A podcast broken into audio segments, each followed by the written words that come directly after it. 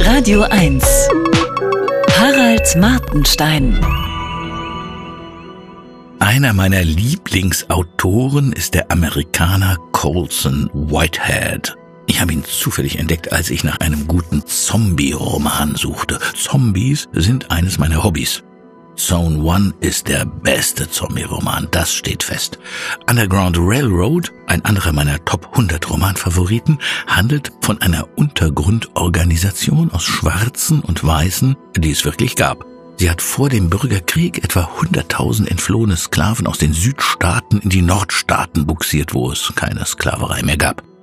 Jetzt fand ich zufällig in der Taz einen Artikel des Germanisten Uwe Schütte, aus dem hervorgeht, dass in Großbritannien Studierende vor der Lektüre von Underground Railroad gewarnt werden. An zahlreichen Universitäten, unter anderem in Oxford und Cambridge, seien inzwischen mehr als tausend Werke der Weltliteratur mit Triggerwarnungen versehen. Whitehead gilt als gefährlich, weil er Grausamkeiten gegen Sklaven schildert. Genau das ist schließlich Thema seines Romans. Gewarnt werde auch vor Strindbergs Fräulein Julie wegen des Themas Selbstmord.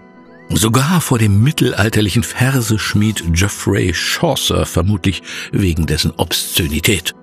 Ich fand das interessant, weil es zeigt, dass es bei der neuen Zensur und Warnmode nicht zwangsläufig um links oder rechts geht oder Vogue oder Unvogue. Whitehead ist als linker, schwarzer Autor für die meisten Studenten eindeutig einer der guten. Und sein Thema Rassismus dürfte bei Ihnen auch gut ankommen. Sie wollen aber auf keinen Fall durch präzise Schilderungen verstört werden. Ich erinnerte mich an das, was die Serie Holocaust und der Film Schindlers Liste in Deutschland ausgelöst haben.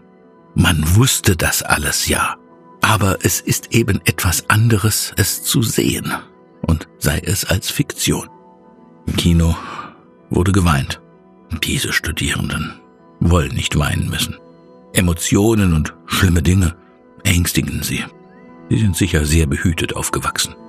Wahrscheinlich wäre es sinnvoll, den Erstsemestern vor Studienbeginn erstmal ein paar Zombiefilme zu zeigen, um ihre Seelen abzuhärten. Der Hochschullehrer Schütte klagt in seinem Taz-Artikel darüber, dass auch kritisches Denken, selbstkritische Überprüfung des eigenen Denkens und die Bereitschaft, andere Sichtweisen auch nur anzuhören, an den Unis im Schwinden begriffen seien. Zitat, nichts darf sich der Eindeutigkeit entziehen.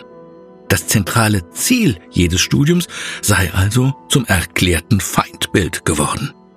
In England würden wie andernorts die Anforderungen immer niedriger, die Noten aber besser. Auch dies wohl, um jungen Menschen, die hohe Studiengebühren zahlen, nicht weh zu tun.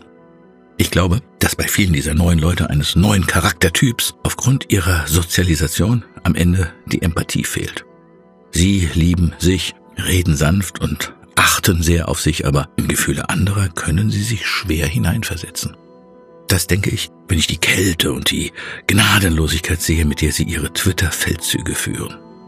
Die Idee, die Entlassung von Menschen zu fordern, weil man sich über einen Satz von ihnen geärgert hat, muss jemand erst mal einfallen können. Sie haben mühelos gute Noten bekommen, ihnen wurde nie widersprochen. Was Ambiguität ist, wissen sie gar nicht.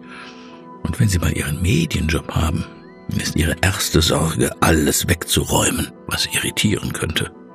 Ich verstehe das.